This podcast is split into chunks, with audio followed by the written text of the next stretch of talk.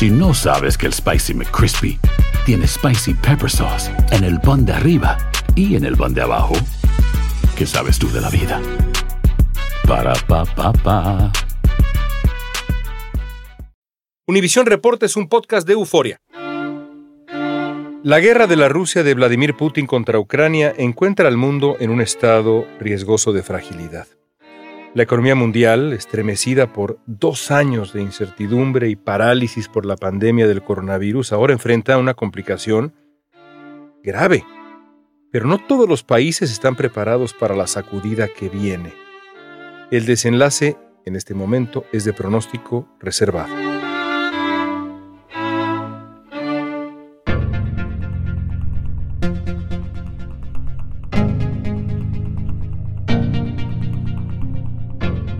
Hoy conversamos con Jorge Suárez Vélez, analista financiero y periodista que se ha especializado desde hace años en pronosticar desde el análisis las tormentas que vienen.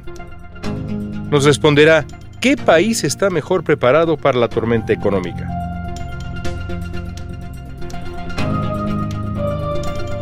Hoy es 23 de marzo. Soy León Krause y esto es Univisión Report.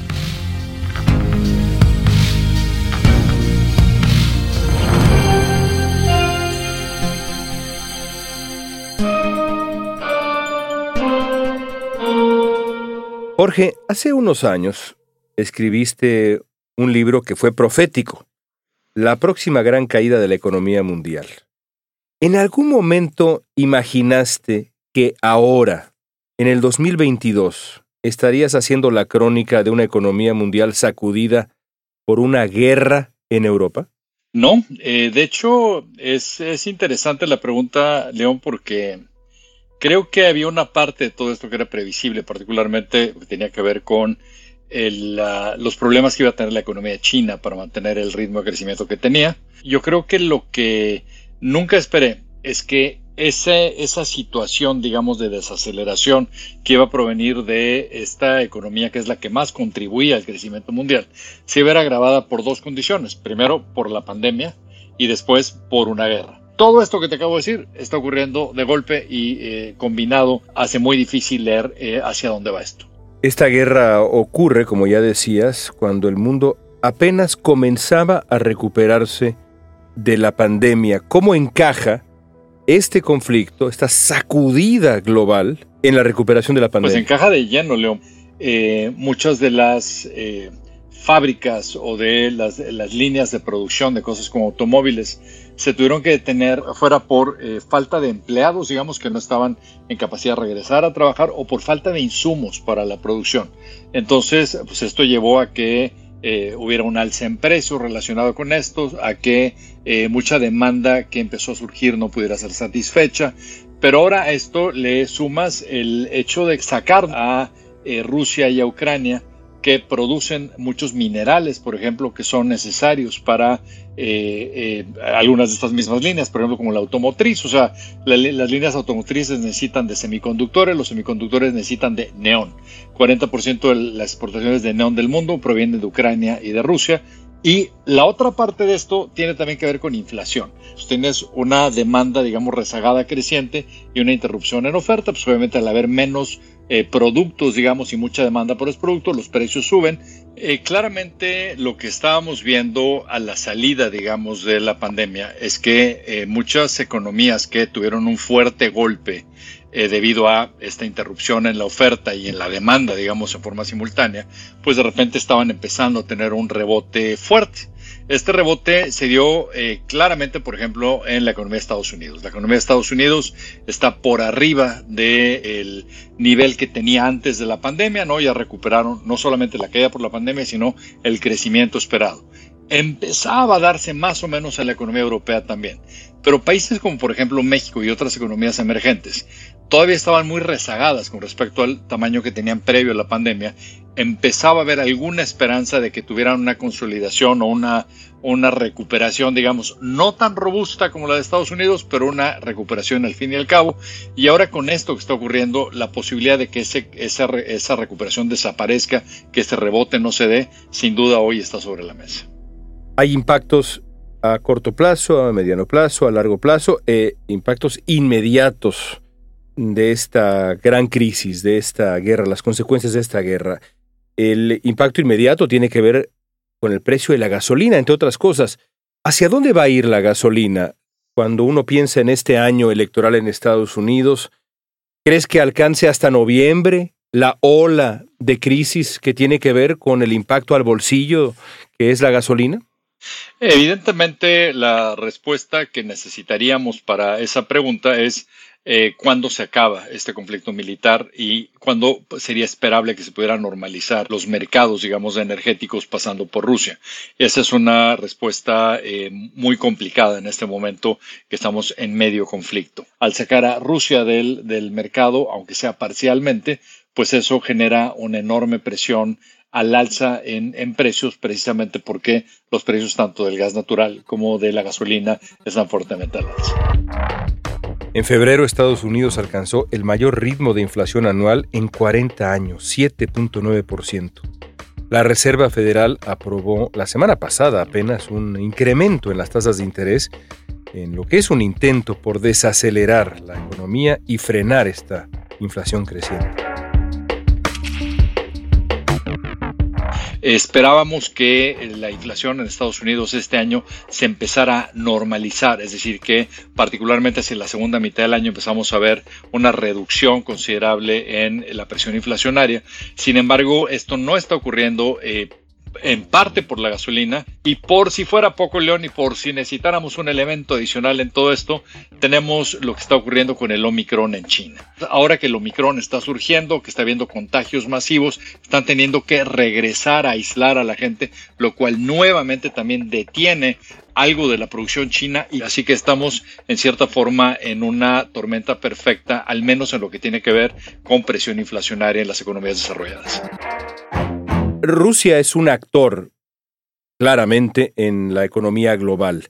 Si la economía rusa colapsa, como aparentemente va a colapsar, ya está colapsando, ¿es una suerte de efecto dominó con la economía global o es suficientemente pequeña como para quedar aislada? Comparando con economías en efecto como la alemana o como la china, que entre otras cosas aparte son exportadoras de un montón de cosas, de un montón de eh, bienes intermedios que se requieren para muchas otras eh, eh, cadenas de producción.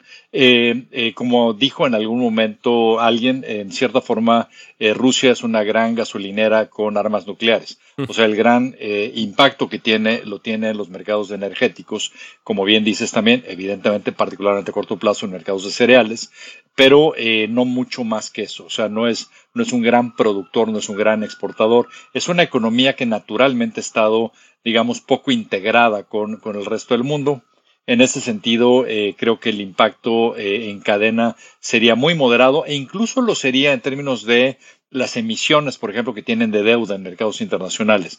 El, impacto, si mal no recuerdo, de andar por ahí de los 100 mil millones de dólares, que no es, no es eh, eh, algo que, podemos despreciar, digamos, pero por mucho no es el impacto que eh, tendrían economías mucho más grandes y mucho más integradas. Creo que el daño más importante va, a ser interno, o sea, el, el dolor, digamos, va a ser mucho mayor para ellos que para el resto del mundo.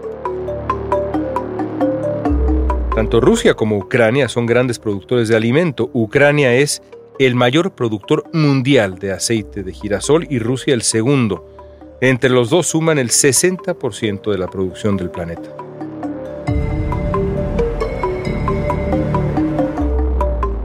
La base de la alimentación, es decir, el papel que tiene eh, Ucrania específicamente, Rusia también, pero Ucrania específicamente, por ejemplo, en el suministro de trigo en el mundo, es algo que yo desconocía, pero ahora me queda claro. ¿De qué tamaño es esa participación y qué consecuencias puede tener lo que estamos viendo?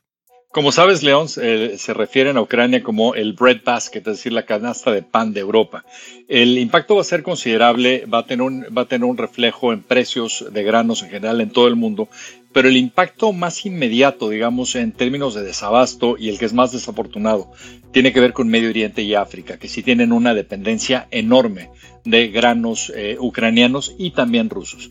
Entonces, eh, ahí podríamos esperar algunas crisis considerables en términos de un desabasto de productos básicos que eh, pues son de enorme importancia para alimentar a la población. La discusión se ha centrado en lo que la guerra hará para los precios de la energía en el mundo. ¿Qué ocurrirá en el corto plazo, Jorge? Esta es eh, la pregunta del, millón, León. En el caso particularmente de Europa, que depende en 40% de su abasto de petróleo de Rusia, eh, perdón, 40% en el gas y 25% en el petróleo. Lo que estábamos viendo es que probablemente eh, se cometieron algunos errores en el exceso de dependencia de un solo proveedor. el caso probablemente más emblemático es el de Alemania. Alemania, eh, por presión del Partido Verde Alemán, decidió cerrar las plantas nucleares que tenían y eso los dejó totalmente expuestos a solamente depender realmente de gas, de gas ruso.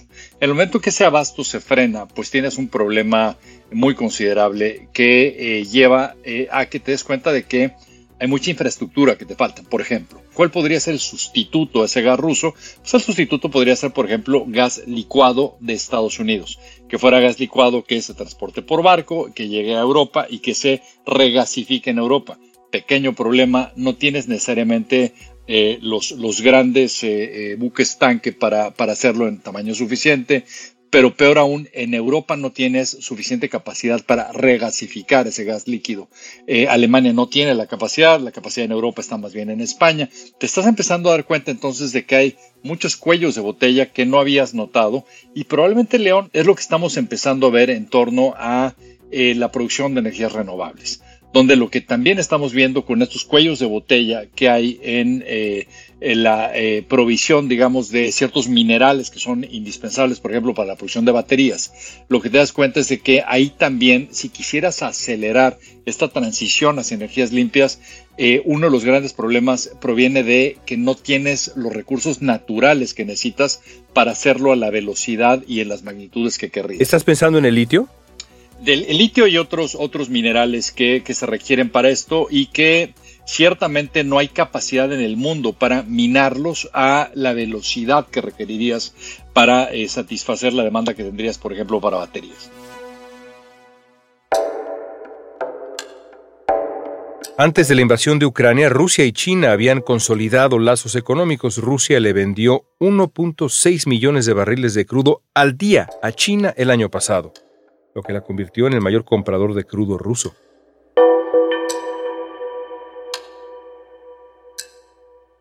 China podría aliviar un poco las sanciones de lo que está pasando, pero eh, hay que considerar que eh, tienen limitaciones importantes para algunas de las, de las áreas donde podrían eh, ser más útiles. Por ejemplo, alguien podría pensar, bueno, podrías estar sacando más energéticos rusos por medio de China el problema que tienes es que Rusia está en la frontera oeste de China, ahí no está la capacidad industrial de China, la capacidad industrial está en la costa este.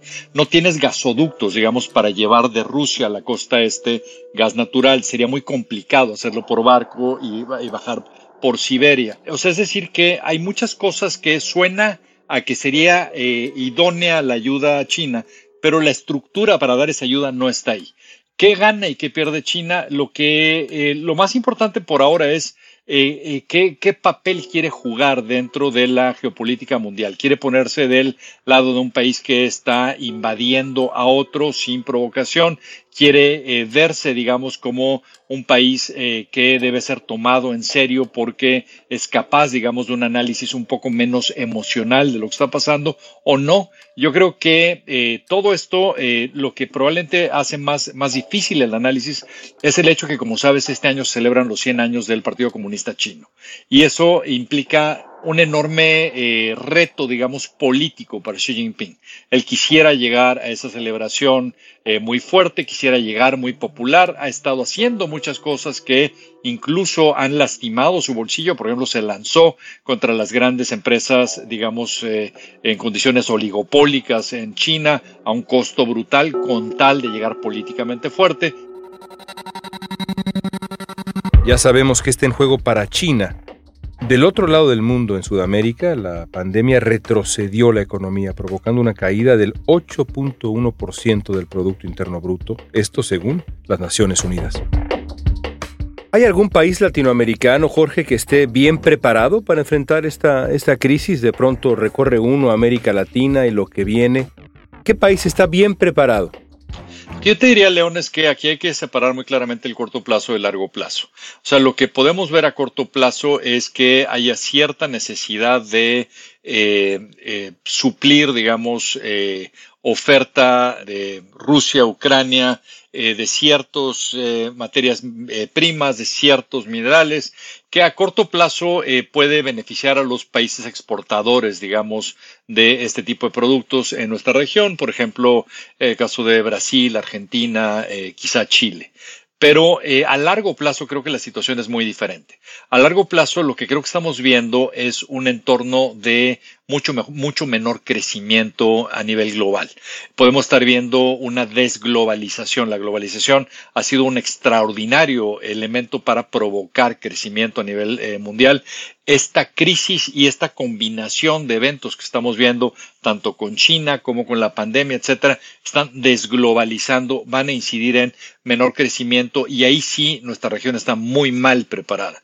Lo hemos visto ya en términos de el impacto que eh, tuvo la pandemia y la, poca posibilidad que ha habido de un rebote, digamos, sostenible en muchos de nuestros países, ¿no? Y eh, ciertamente eh, ahí sí, como impacto en más largo plazo, yo creo que la falta de crecimiento global eh, va a ponernos en, en, aprietos y va a implicar que tendremos que hacer las cosas mucho mejor y particularmente tendremos que asignar recursos mucho mejor, que es probablemente una de las áreas donde peor lo hemos hecho, particularmente países como México. Por último, Jorge, ¿qué le dirías a alguien que nos está escuchando en este momento en Univisión Reporta y ve con preocupación diaria los precios en el mercado, en la gasolina? ¿Qué le dirías? ¿Hay razones para el optimismo o lo contrario? Con toda honestidad. Yo creo que eh, a corto plazo, eh, creo que el impacto sobre el poder adquisitivo de estas alzas en gasolina, etcétera, inflación, van a ser eh, pues dañinas para el, bolsillo de mucha gente. Pero creo que la razón que podría yo tener de optimismo, particularmente para aquellos en Estados Unidos, es el pensar que pues una de las economías que mejor se está pudiendo defender de esta situación es la de Estados Unidos por las condiciones que tiene, ser el productor más grande de energéticos del mundo, ser un gran productor también de granos, pero particularmente por ser el país que más está eh, disfrutando, digamos, de la disrupción tecnológica que está generando. El país donde probablemente van a surgir todas las nuevas empresas eh, eh, de, millones de millones de dólares de capitalización que están aprovechando el avance de la ciencia, todo lo que estamos viendo en biotecnología, todo lo que estamos viendo en inteligencia artificial, en un montón de áreas que van a generar no solamente una enorme prosperidad, sino un enorme bienestar. Entonces, yo la verdad me mantengo bastante optimista a mediano y largo plazo y lo único que debemos esperar es que estas eh, crisis eh, se puedan resolver en, los términos más locales posibles sin que impliquen una, una conflagración eh, un poco más amplia, lo cual sería el gran peligro. Dentro de todo, un poco de luz para el futuro. Jorge, muchas gracias. Y esta pregunta es para ti. ¿El país donde vives está preparado para la tormenta que viene, para la crisis económica que, de acuerdo con Jorge Suárez Vélez, se acerca? Usa la etiqueta Univisión Reporta en redes sociales y danos tu opinión en Facebook, Instagram, Twitter o TikTok. Y aprovecha también para mandarnos sugerencias, críticas o un elogio, ¿por qué no? En la producción ejecutiva, Olivia Liendo. Producción general, Isaac Martínez. Asistencia de producción, Isabela Vítola. Música original de Carlos Jorge García. Soy León Krause. Gracias por escuchar Univisión Reporta.